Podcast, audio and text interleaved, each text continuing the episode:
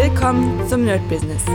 Deutschlands Podcast für Musiker, Bands, Künstler und allen, die etwas mehr aus ihrer Leidenschaft machen wollen. Sei ein Nerd in deinem Business. Von und mit Desart und Kri.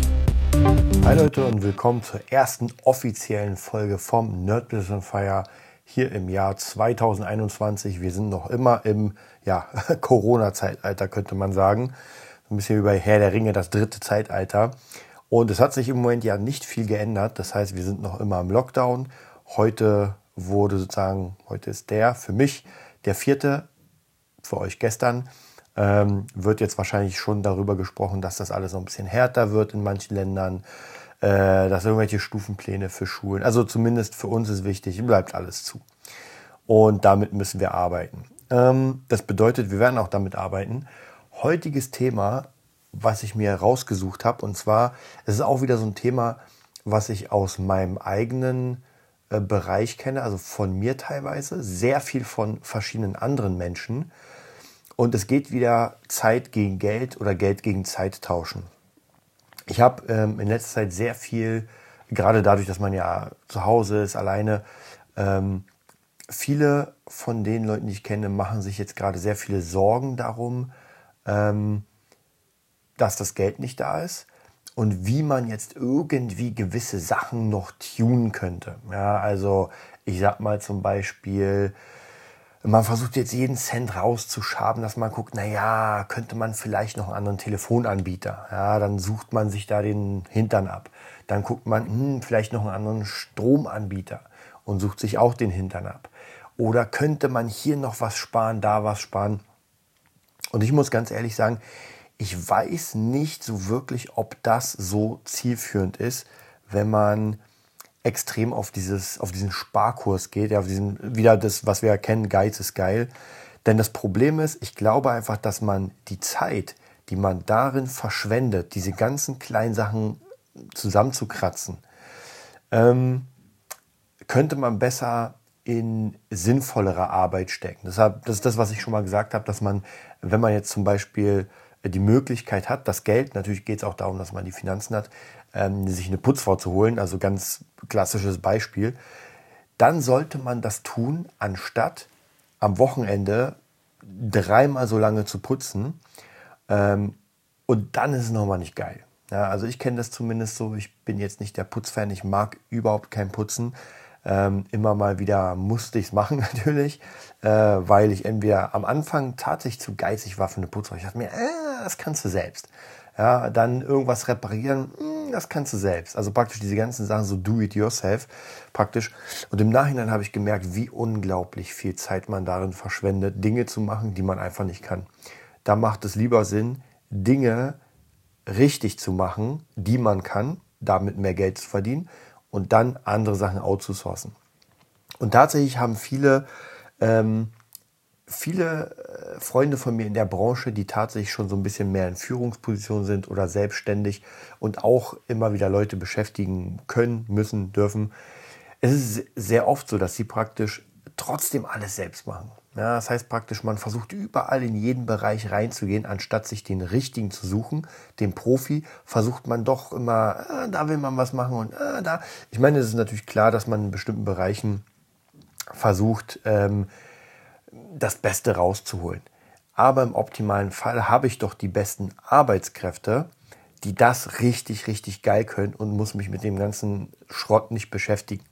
Ja, und bei mir ist es auch ganz oft so, Beispiel sind ja diese Erklärvideos, die wir gerade machen für verschiedene Firmen, für verschiedene Kunden. Und natürlich könnte ich jetzt für jedes Erklärvideo könnte ich einen Soundtrack schreiben. Ja, ist ja gar kein Problem. Ich bin ja äh, Komponist, Musiker, also könnte ich es machen. Aber es gibt Leute, die das professionell dauernd machen. Ja, ich mache das nicht dauernd, sondern das ist, das wäre eher so ein Ding. Na gut, da müsste ich mich mal wieder reinfuchsen. Ich habe ja immer mal wieder Jobs für irgendwelche kleinen Filmtrailer oder Doku-Trailer so. Und da muss ich mich auch immer wieder reinfuchsen, weil ich das halt nicht jeden Tag mache. So, jetzt müsste ich das für ein Video machen. Das würde mich Stunden kosten. Also was kann ich machen? Ich gehe ins Internet. Ich gehe in eine Community, wo ich, sage ich mal, einen 20er pro Monat zahle oder weiß ich, für ein ganzes Pack 50 Euro und habe dann hunderte von Soundtracks und Songs, die ich unter die Sachen mischen kann. Ja, anderes Beispiel, ich könnte natürlich auch die Soundeffekte wie eine Glocke, wie applaudierendes Publikum, ein schreiendes Baby, also diese ganzen Millionen Effekte könnte ich natürlich selbst aufnehmen. Ja, wäre gar kein Problem. Ich habe das Mikrofon, ich habe einen äh, Field Recorder und könnte jetzt rumlaufen und alle Geräusche aufnehmen. Dann könnte ich sagen, es sind Custom. Oder ich kaufe mir für 20 Euro eine riesige Datenbank mit jeglichen Standard-Sounds, die es gibt, die auch gut aufgenommen worden sind. Das interessiert den Kunden null. Ob ich ihm sage, naja, das Baby da, äh, das ist meins, das habe ich extra aufgenommen. Oder äh, ob ich das einfach irgendwo rausnehme, ist ihm vollkommen egal. Ähm, und ich merke immer wieder, dass viele, viele sich so verbeißen diese kleinen Details, äh, dass man davon nicht wegkommt. Dass man alles immer hier und da machen will. Und ich habe irgendwann, funktioniert noch nicht überall, gar keine Frage, aber ich habe angefangen, irgendwann wirklich viele, viele Dinge outzusourcen. Siehe mein Buchprojekt zum Beispiel. Na klar, ich kann ja auch äh, Schriftsteller werden und das selbst schreiben. Habe ich auch versucht, habe aber gemerkt, es macht mir gar keinen Spaß. Und äh, die Zeit, die ich da rein investieren müsste und ganz ehrlich, schreiben, das ist ein krasser Beruf. Also man muss wirklich sagen, jemand, der schreiben kann, so dass ein anderer Mensch das gerne liest, so Romanautor, das ist einfach eine, ähm, ein Ausbildungsberuf, nenne ich es mal. Das ist eine Bestimmung. Das ist etwas, was man wirklich können muss. Und wenn man sich sagt, so, ja, jeder kann ja schreiben, ich habe Papier und ja, mach ich mal. Das wird nicht funktionieren, das hat auch noch nie funktioniert. Also die meisten Schriftsteller haben auch hunderte von Geschichten geschrieben, bis da was Brauchbares rauskam. Und bei mir ist natürlich in der Musik auch so. Habe tausend Dinge geschrieben, um oder komponiert, um dann irgendwann zu sagen, oh, jetzt wird es langsam geil. Ähm, anderes Beispiel in der auch aus der Musikszene. Es gibt ganz viele verschiedene Libraries und Communities, zum Beispiel Splice, wo man verschiedene Loops bekommt. Ja, also kleine Ideen von Klavier bis Oboe, bis Pfeife, vollkommen egal. Alle Soundeffekte und Melodien, die man sich vorstellen kann. So, Jetzt könnte ich natürlich das selbst machen. Also ich könnte sagen, hm, ich brauche jetzt ein Klavier. Also, und das habe ich früher mal versucht, also werde ich mir mal Klavierspielen beibringen. Ja, aber das geht halt nicht so schnell. Klavierspielen richtig können, das dauert einfach ein paar Jährchen. Und damit das auch geil klingt, damit man es wirklich in die Produktion reinstecken kann, dauert das vielleicht noch ein bisschen mehr. Also kann man entweder das machen, über Jahre das üben, oder man bezahlt, ich glaube, 7,99 um sich bei Splice anzumelden und sich diese ganzen Sachen einfach rauszuziehen aus dem Internet. Und ich bin mir fast sicher, dass man so gut wie alle Ideen irgendwo da findet. Ja, vielleicht muss man ein bisschen schneiden, aber man wird es schon finden. So, das wäre jetzt praktisch auf der Sache, ähm, äh, wenn ich jetzt praktisch der Produzent bin und Sounds suche. Jetzt kann es ja sein, und zwar in meinem Fall, bin ich ja auch Gitarrist. Das bedeutet, diese ganzen Ideen, weil ich es kann, kann ich ja auch einspielen.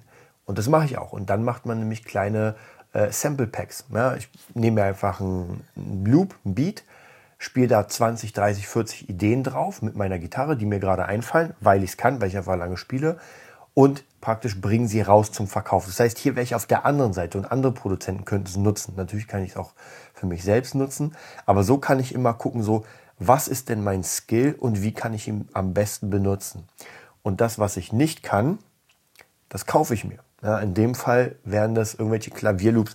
Natürlich früher hätte man so gemacht, dass man einfach jemanden bezahlt. Man hat vielleicht eine Melodieidee und sagt, naja, das und das brauche ich. Und die Person sagt dann, okay, kostet, weiß nicht, 100 Euro für, für drei Minuten einspielen oder sowas. So, und dann hängt es halt immer davon ab, brauche ich das so sehr? Bin ich bereit dafür, diesen Preis zu zahlen? Oder bin ich bereit, und jetzt kommt's, drei Jahre zu üben und noch viel mehr zu investieren in Stunden und und und, um diese 100 Euro zu sparen, was ja dann nicht gespart ist. Wobei auch hier darf man nicht sagen, wenn man das dann später öfter benutzt. Also ich glaube, als Produzent ein bisschen Klavier spielen ist schon nicht verkehrt. Also zumindest ab und zu spiele ich auch ein paar Akkorde ein. Ähm, die werden dann natürlich danach äh, fein säuberlich gecuttet und, äh, und gerade gebogen. Aber das geht schon. Wobei ich aber gemerkt habe, ich habe letztens wieder ein Beat erstellt ähm, und hatte einfach die Eingebung, ich hab, es war abends und ich dachte mir, ich nehme einfach meine Gitarre und spiele mal einfach was ein. Ich hatte einfach Bock. So, das heißt, ich habe das eingespielt, habe darunter noch was eingespielt und dann noch eine Leadline. Und das klingt natürlich nochmal ganz anders, als wenn ich das einprogrammiere. Ja, also wirklich die Finger, wie sie sich bewegen, vom Timing her, es klingt alles so ein bisschen echter, so ein bisschen, ja, ein bisschen krasser. Natürlich muss man auch jetzt wieder gucken, okay, lohnt es sich, wenn ich äh, Beats für die Stange praktisch produziere, für alle möglichen Leute, lohnt sich das, diesen Beat so krass ausgefuchst zu machen, wenn ich dafür nur einen 20er am Ende kriege? Äh, oder soll ich dann einfach äh, nicht selbst einspielen und einfach irgendwas programmieren, was tatsächlich ein bisschen schneller geht? Ähm, und dann ist der 20er es wert. Das muss man halt so ein bisschen immer überlegen. Ähm, ich denke mal, wenn man eine sehr, sehr gute Arbeit abliefert, eine sehr geile Arbeit, dann kann man auch den Preis verlangen. Und das mache ich zum Beispiel, dass einfach die Beats von mir ein bisschen mehr kosten, weil, ähm, weil sie einfach nicht von der Stange sind, sondern ich versuche schon Beats zu bauen, die so eine kleine Geschichte in sich haben. Ja, das ist dann praktisch mein Special. Und es gibt auch andere Produzenten, das ist vollkommen in Ordnung, die einfach fünf bis zehn Beats am Tag ballern, die raushauen, dann 20er dafür verlangen. Aber ey, wenn 100 Leute das Ding für einen 20er kaufen, ist auch schon geil. Also gar keine Frage. Das ist ganz gut und das andere auch. Man muss halt gucken, in, welcher, in welchem Bereich man sich wohlfühlt. Was ich aber mit dem Thema sagen will, ist, dass ihr auf jeden Fall immer aufpassen müsst und gucken müsst, wo ihr gerade Zeit verschwendet und wo ihr gerade Zeit einspart. Und wie gesagt, wenn man einfach Dinge macht, abhängig vom Geld, ähm, die einfach sehr lange dauern, auf die man auch gar keinen Bock hat. Ja? Beispiel auch Steuererklärung. Natürlich könnte ich meine Steuererklärung komplett selbst machen, alles eintippen in das Steuerprogramm, alles ausdrucken. Ich meine, später braucht man ja trotzdem einen Steuerberater, damit es abgibt und so. Aber natürlich könnte ich das alles selbst machen. Ja.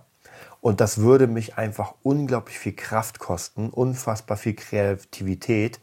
Ähm, und ich würde einfach viel, viel länger brauchen, als wenn ich meinem Steuerberater das alles gebe. Er macht das alles für mich und ich die Zeit investiere, um entweder selbst zu arbeiten oder mich weiterzubilden, um besser zu werden in meinem Bereich. Also hier muss man auch wieder gucken, okay, rentiert sich das? Oder also verschwende ich gerade hier Zeit mit etwas, was ich eigentlich gar nicht brauche für mein Vorankommen? Wie gesagt, auch hier, wenn man kein Geld hat oder weniger Geld, dann muss man es sowieso tun, gar keine Frage. Aber ansonsten sollte man mal ganz, ganz genau gucken, welche, welche äh, Bereiche in seinem Leben man man abdecken will und welche Bereiche man outsourcen will. Und das ist natürlich auch, wenn man, wie gesagt, eine Führungsposition hat und einfach ähm, für bestimmte Sachen verantwortlich ist, muss man auch gucken, ab wann lässt man der Person seinen Bereich. Wobei auch hier ganz wichtig ist, man muss auch klare Anweisungen geben. Also mir ist schon vollkommen klar, dass viele äh, keine klare Anweisung geben und dann eigentlich nicht so wirklich.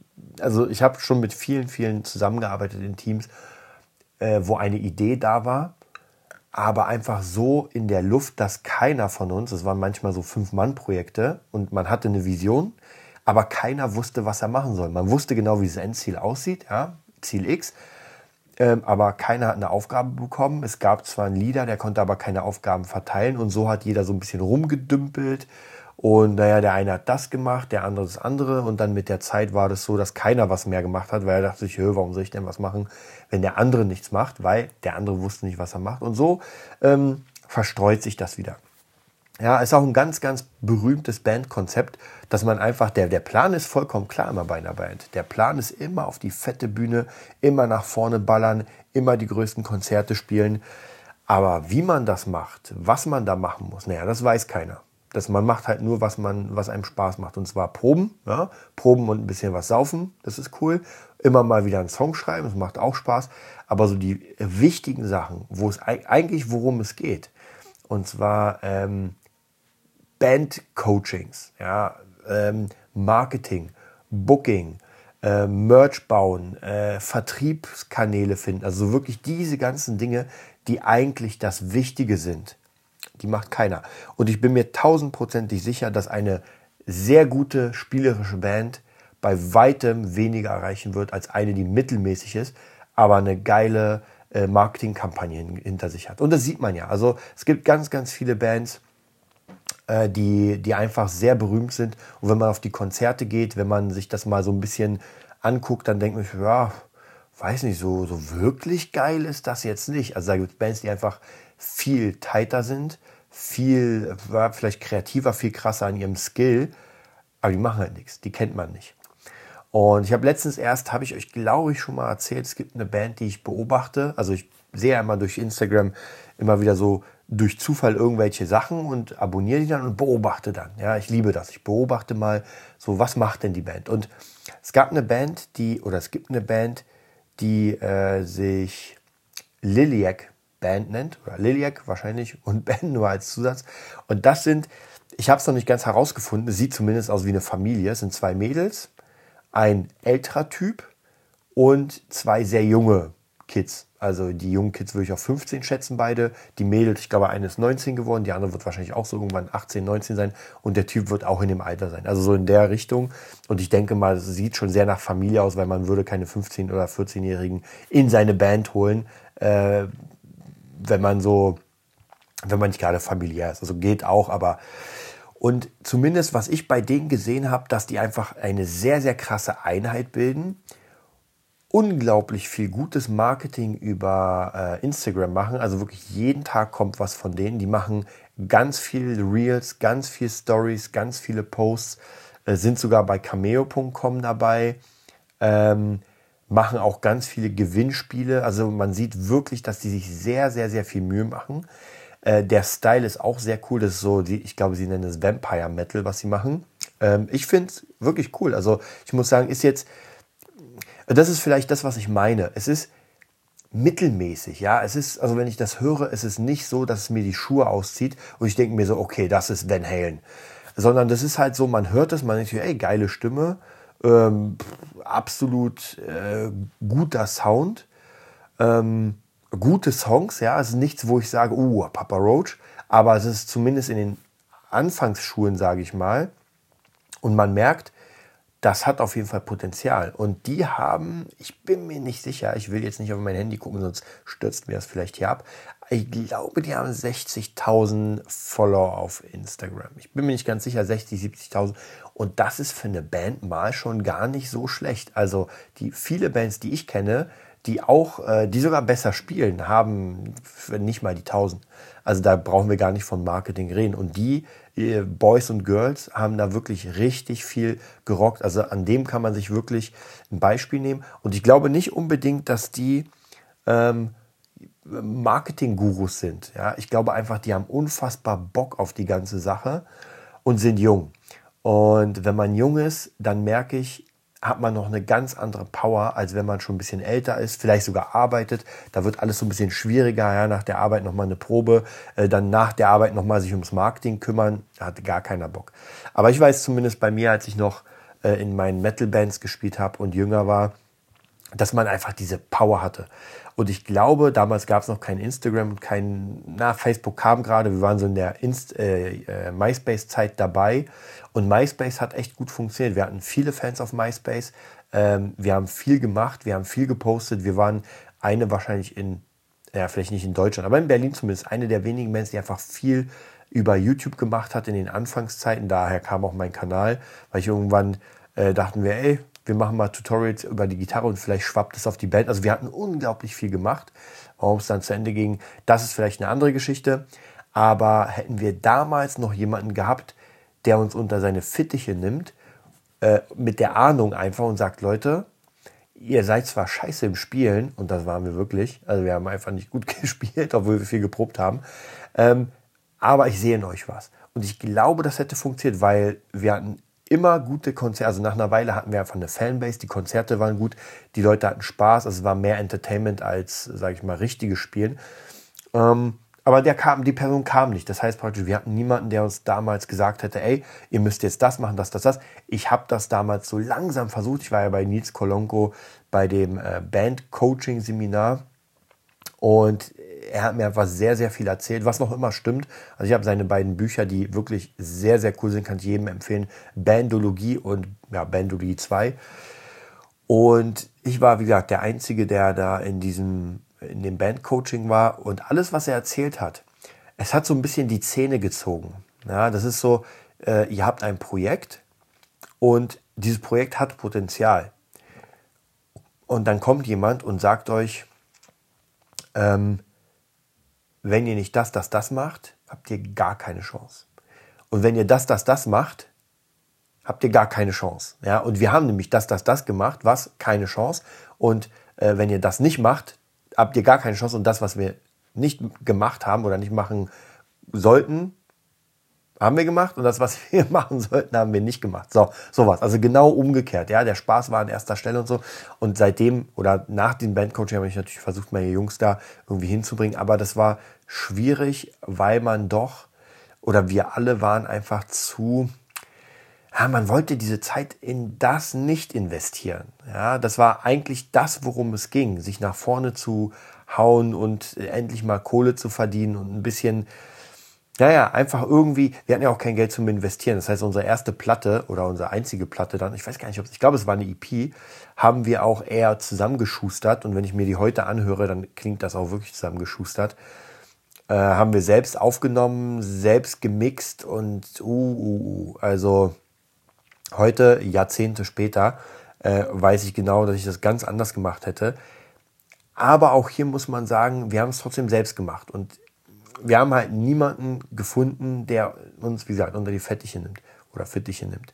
Ja, das war da praktisch wirklich in die falsche, in die falsche Tasche investiert sozusagen.